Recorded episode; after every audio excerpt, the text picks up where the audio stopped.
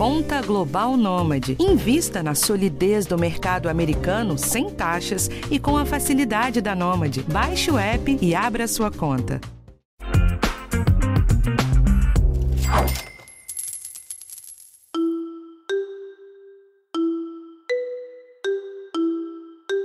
A vida não está nada fácil para quem paga plano de saúde, principalmente se o plano foi comprado naquele modelo empresarial.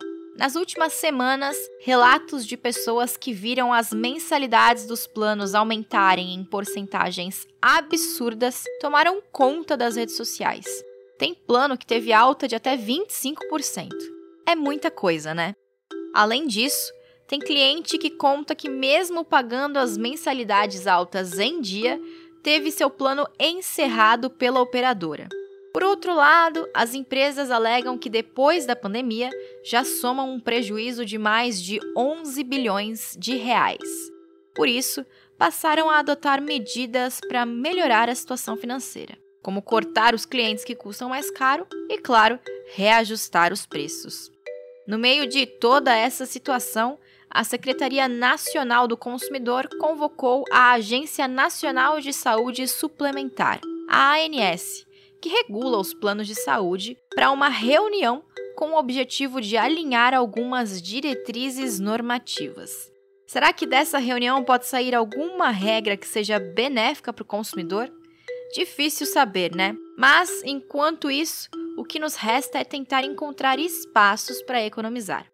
No episódio desta semana, dois especialistas explicam como esses reajustes são feitos e quais as regras, e também dão dicas de como o consumidor pode economizar dinheiro na hora de escolher um plano. Eu sou a Bruna Miato e esse é o podcast de educação financeira do G1.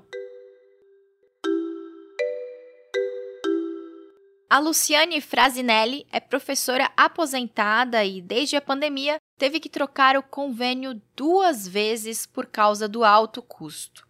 Agora, no começo de 2023, a troca representou uma queda na qualidade dos serviços.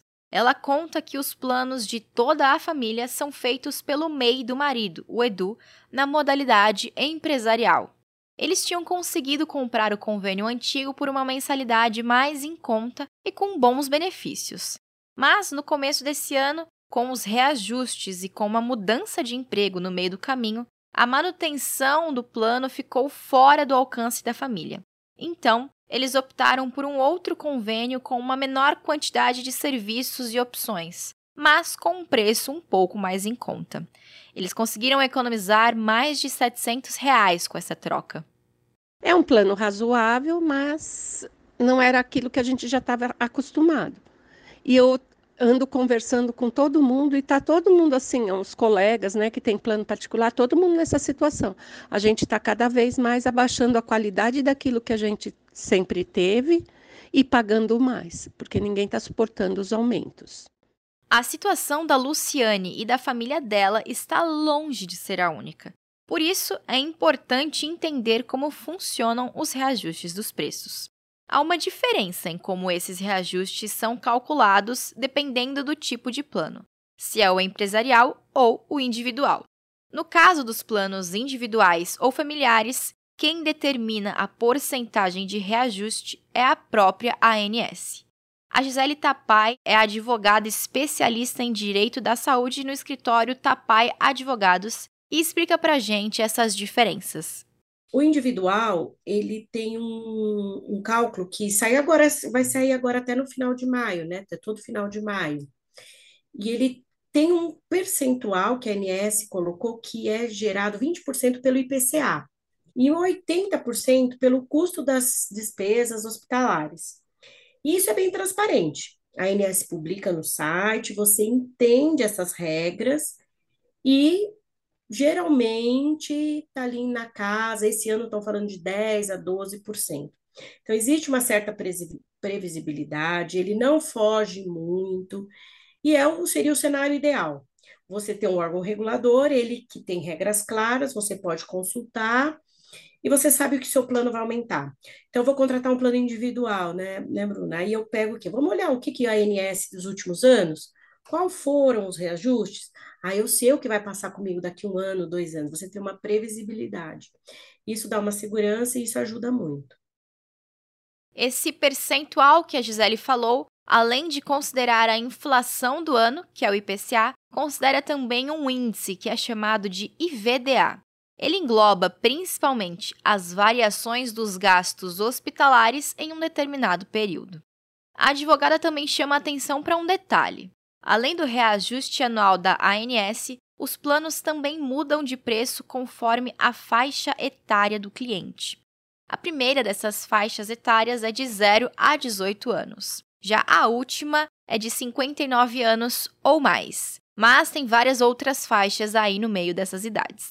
Então, se você está fazendo, por exemplo, 59 anos agora em 2023, além do reajuste tradicional, pode vir um segundo reajuste pela sua idade. Já no caso dos planos empresariais, os reajustes anuais não têm nenhuma norma de qualquer órgão regulador e são determinados pelas operadoras com base nos contratos de prestação de serviço. E aí, assim, a gente tem que separar também, porque nesse, né, no, nesse plano existe dois tipos, né? Os, principalmente aí nos empresariais, até 29 vidas e acima de 30 vidas, que geralmente são as maiores empresas.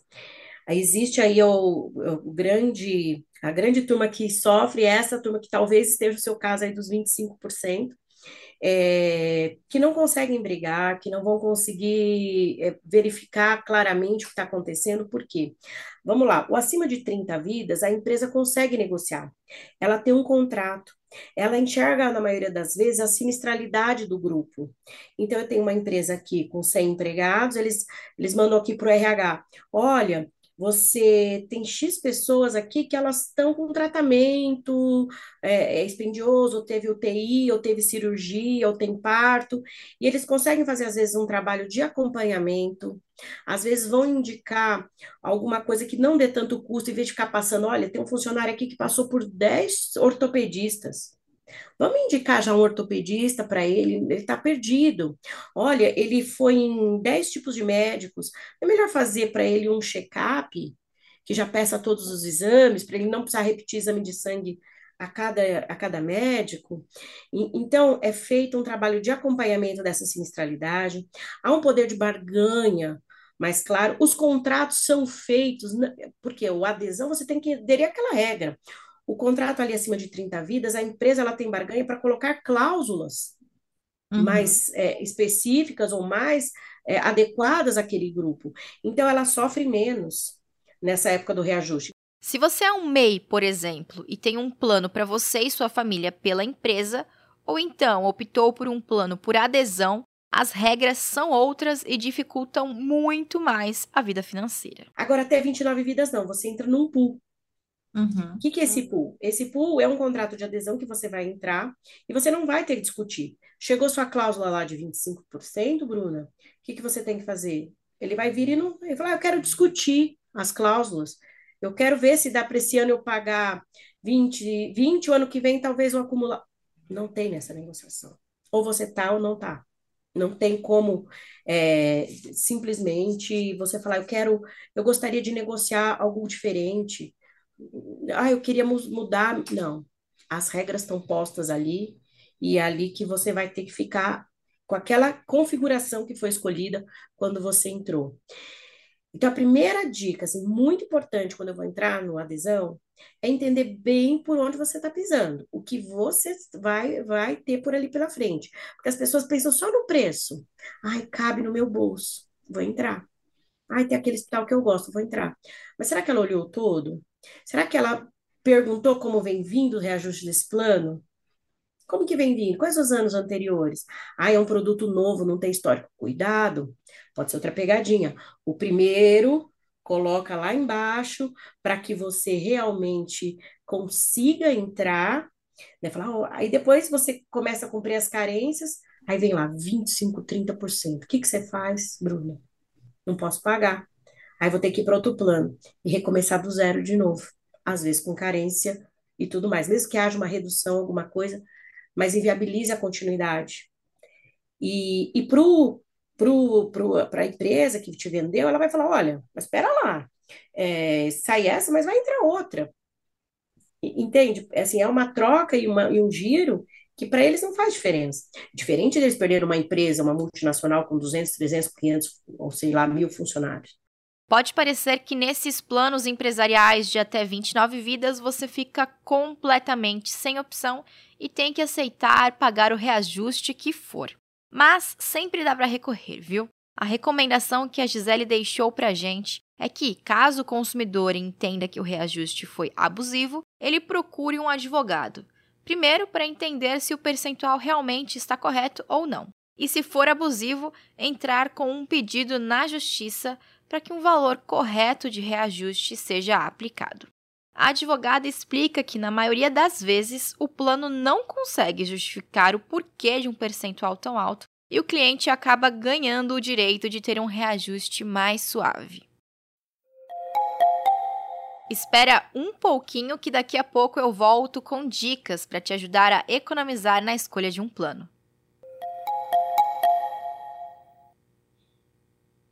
Guilherme Azevedo é cofundador da Alice, uma empresa operadora de planos de saúde que oferece serviços diferentes dos planos mais tradicionais. E ele traz algumas dicas sobre como conseguir economizar no longo prazo com a saúde ele deu alguns números interessantes para a gente. E todos os dados que eu vou falar agora são de planos individuais ou familiares. Olha só. Em 2020, primeiro ano da pandemia, os preços dos planos subiram 8,14%. Já em 2021, segundo ano de pandemia, e com a forte redução no número de procedimentos eletivos, a ANS determinou um reajuste para baixo de 8,19%. Ou seja, os planos tiveram que reduzir os seus preços. Em 2022, o reajuste voltou a ser positivo e subiu 15,5%. Já os planos empresariais ou coletivos por adesão, como você ouviu aqui antes, não têm um teto de reajuste. Na prática, as operadoras podem subir os preços o quanto quiserem. Eu acho que é muito importante é, para o consumidor ele não olhar a foto, mas ele olhar o filme. Porque quando a gente olha para um ano específico, pode ser que 15% pareça muito. Mas quando a gente olha para o ano anterior, se ele mantém esse contrato, ele reduziu em menos 8. É, então, então, é, então quer dizer que se eu pego 20 e 21, 20 que foi mais 8 e 21 que foi menos 8, em dois anos, o reajuste de plano individual foi zero. Uhum. Eu não conheço nada no Brasil de consumo assim relevante e tal que o reajuste foi zero em dois anos. Então, eu acho muito importante, assim, para as pessoas entenderem este filme. Porque, ah, pensa o seguinte, Bruna, vai vir o reajuste do individual desse ano agora. Vamos supor que venha 10%. Pode ser que venha uma opinião pública mais crítica, falando, poxa, 10% é muito, afinal é a saúde das pessoas e tal. Gente, vamos ver o filme. É, acumulando, vai ter subido menos que o IPCA vai ter subido menos do que a maioria de, de quase tudo que a gente consome no dia a dia subiu. E aí o que acontece? Às vezes a pessoa compra o plano num preço menor é, no PJ, empresarial ou coletivo por adesão, porque são produtos que o reajuste é possível de ser maior. Então, onde a empresa consegue recuperar isso no tempo. Nesse sentido, o Guilherme explica que, olhando para a ideia de continuar com o mesmo convênio por um bom período de anos, o plano individual, na grande maioria dos casos, compensa mais que o empresarial, principalmente quando a gente leva em conta que, ao trocar de convênio, podemos ter aquele período de carência, em que vários procedimentos não são cobertos.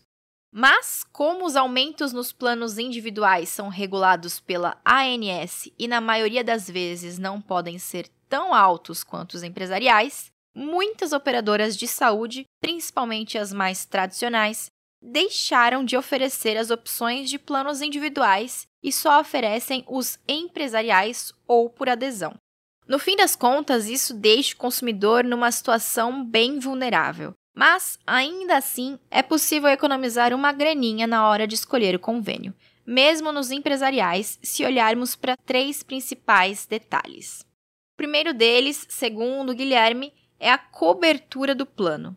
Muitas vezes as pessoas escolhem aquele convênio que tem uma grande cobertura. Mas o fundador da Alice considera que a gente precisa escolher a rede que faça sentido para nossa logística de vida. A primeira característica de cobertura, que vamos dizer assim, hospitais e laboratórios, se a pessoa está comprando para ela e para a família dela, não importa muito que tenha. Isso eu. Às vezes as pessoas olham e falam: nossa, esse plano é melhor porque ele tem 100 hospitais e esse outro tem 10 hospitais. Eu acho que eu nunca usei mais do que dois ou três hospitais na minha vida. E eu duvido que uma pessoa tenha usado mais do que dois ou três hospitais na vida dela. É... Querendo dizer o seguinte, às vezes é uma falsa impressão de que ter muitos locais para ser atendido é bom. Depende de onde você mora. E depende de qual a logística da sua vida. Então, se, se, por exemplo, 10 meses do ano você fica no seu bairro em São Paulo, ou numa cidade, e dois meses do ano você vive, ou um mês do ano você fica numa outra praça porque você vai visitar a sua família, de onde onde está, onde mora sua mãe e seu pai, por exemplo. Você tem que considerar a cobertura no seu bairro e você tem que considerar a cobertura no tempo que você está fora, é, onde, sei lá, esse tempo que você está fora. Cada um pode ficar fora ou não ficar fora. Mas o que mais importante é você ter um bom hospital perto da tua casa. Uh, ou, eventualmente, perto do seu trabalho, mas mais perto da sua casa. Então é isso que importa. O Guilherme explica que, mesmo que o cliente, em uma emergência, seja colocado em um hospital fora do seu plano, ele tem direito à transferência para os hospitais da sua rede. Depois de verificar a questão de qual cobertura faz sentido para sua vida, entra o próximo item da lista que pode te ajudar a economizar. O segundo ponto tem a ver com coparticipação. Planos que têm coparticipação costumam ter um prêmio menor. E aí é muito importante a pessoa entender qual é o perfil de uso dela. Se ela está comprando o plano para ser um seguro ou se ela está comprando o plano para usar com frequência. O que o Guilherme acredita, basicamente, é que para uma pessoa que usa muito pouco o convênio, escolher um plano com coparticipação, que costuma ser bem mais barato, pode compensar, justamente porque ele será usado poucas vezes. Já para pessoas com alguma doença, terapia contínua ou para as pessoas que sempre fazem acompanhamento e usam bastante o convênio, normalmente compensa mais pagar um pouco mais caro na mensalidade, mas não ter nenhum gasto extra com a coparticipação. Por fim, o terceiro ponto de atenção é o reembolso. O reembolso, ele é um assunto que está bastante em alta hoje, né? A gente está tá lendo isso na mídia, mas tem planos que tem rede fechada. O Dalice, por exemplo, tem rede fechada. No plano com reembolso, é muito frequente, eu diria que na grande maioria das vezes, a pessoa acaba pagando uma parcela daquela consulta ou daquela terapia. Então você vai num médico, o médico custou, sei lá, 300 reais, só que o convênio reembolsa 150. Então você pagou, você vai pagar 150 de diferença. Ah, não, mas eu comprei esse convênio, ele era mais barato que o outro. Tá bom, mas se você vai seis vezes ao médico, e essas seis vezes ao médico, você vai gastar 150 reais em cada vez que você for, você está gastando quase mil reais aí. São quase 100 reais por mês. Será que esses 100 reais por mês que você está pagando a menos, na verdade não está saindo mais caro? Na, na, real, será que o, o, sei lá, você comprou um convênio porque ele era 50 reais de mensalidade menor que o outro, mas ele tinha, tinha reembolso, o outro não tinha? Enfim, e, e, numa dessa, você tem que fazer a conta de qual é a parcela que você paga da diferença do reembolso no ano. A situação não está nada fácil. Os preços estão subindo e os clientes dos planos com menos vidas têm um poder de barganha muito menor do que as grandes empresas. Mas mesmo assim, tem aquelas pequenas coisinhas que podemos olhar com atenção antes de fazer uma compra tão importante como a de um convênio, que podem ajudar a cuidar da saúde física, emocional e principalmente financeira. Atenção então ao tipo de plano que você está prestes a escolher, a cobertura que você precisa, além de qual a frequência de uso para calcular o quanto gastaria com coparticipação e reembolso. E em último caso, vale procurar um especialista em direito do consumidor, porque às vezes o reajuste realmente pode ser abusivo.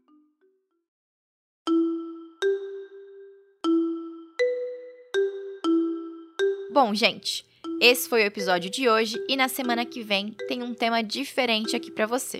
O podcast de educação financeira está disponível no G1, no Globoplay ou na sua plataforma de áudio preferida. Não deixe de seguir o podcast no Spotify, na Amazon ou de assinar no Apple Podcasts. Você também pode se inscrever no Google Podcasts, no Castbox ou favoritar na Deezer. Assim, você recebe uma notificação sempre que um novo episódio estiver disponível. E não deixe de avaliar o podcast na sua plataforma preferida. Isso ajuda esse conteúdo a chegar para mais gente. Eu sou a Bruna Miato, assino o roteiro e produção desse episódio. A edição é do Gabriel de Campos. Um abraço e até a próxima!